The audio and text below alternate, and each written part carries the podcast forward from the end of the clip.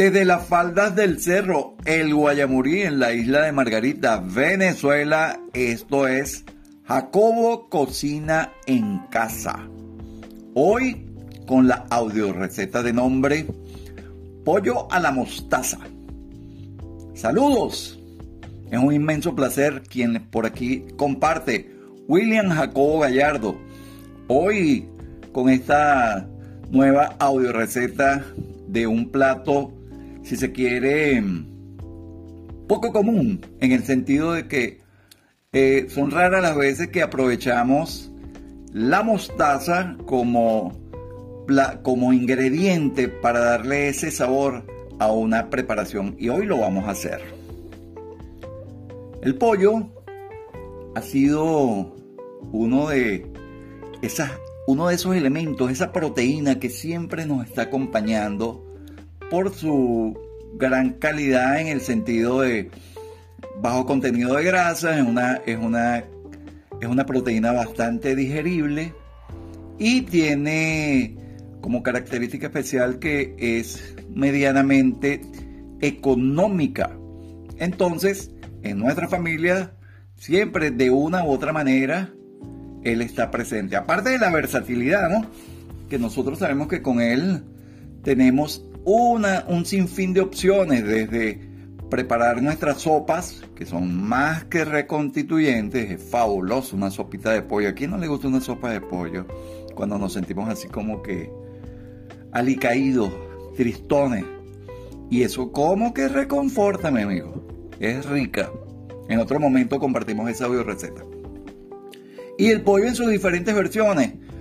Eh, asado, con, eh, hecho al, vapor, con papa, con los diferentes tonos y sabores que, que, tengamos a bien tener en casa. Hoy, hoy, como les dije nuevamente, estamos, vamos a hacerlo con mostaza, pero con una particularidad que no lo vamos a hacer con crema, que normalmente cuando lo hacemos con crema es porque utilizamos una base láctea, sea crema de leche o una natilla, y se lo agregamos. No, esta vez lo vamos a hacer tal cual para que nos quede una textura bien bonita y un sabor muy particular. Primerito, buscamos una cebolla, la picamos en cuadritos chiquitica, chiquitica, chiquitica, chiquitica. Lo hicimos. Ponemos a calentar nuestro aceite.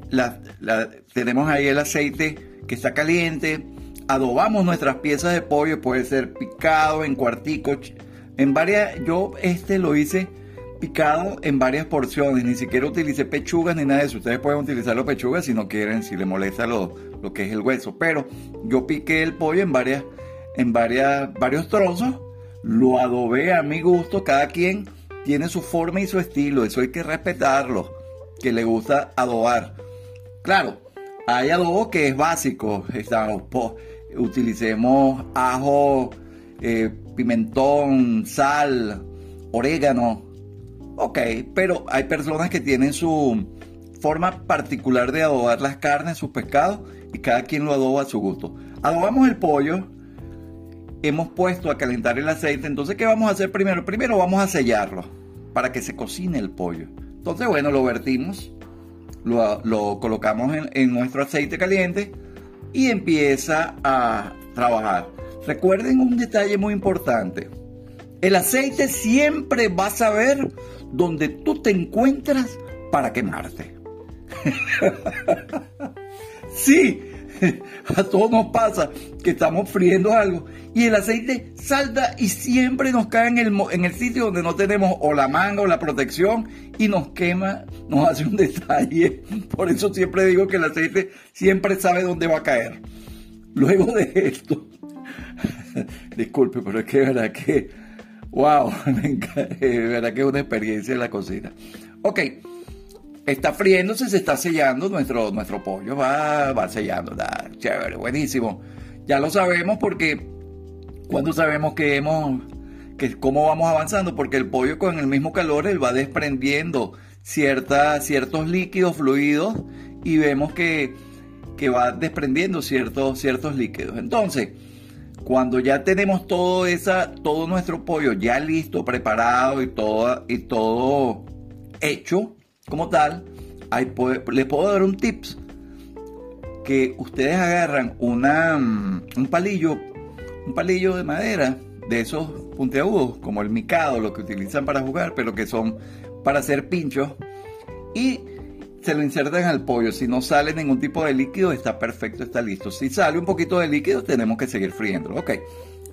Reservamos ese pollo, lo ponemos en una cazuela aparte y nos queda ahí un aceite. ¿Qué vamos a hacer con ese aceite? Ah, interesantísimo. Agarramos y ponemos ahí a sofreír, a marchitar nuestra cebolla.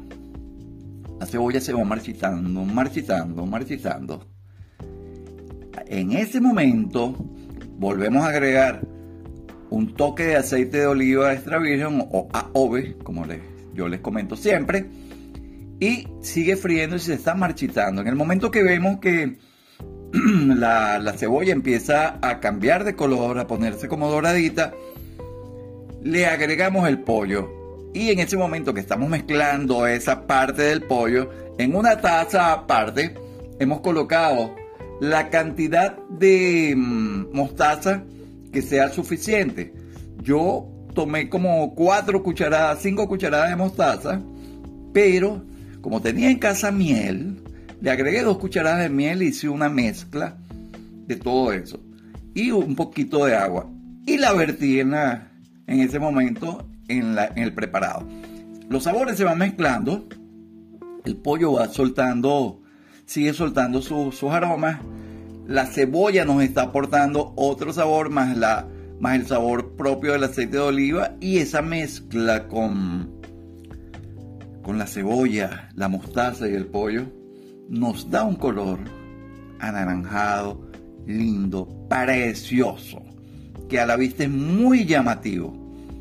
Cuando nosotros probamos lo que estamos preparando, si sentimos que está como fuerte de, sabor de, de, la misma, de la misma mostaza, no, que facilito, agarramos un poquito de azúcar y se, lo, y se lo colocamos a la mezcla y le bajamos ese sabor acidón y nos da un sabor dulzón y el pollo es un espectáculo.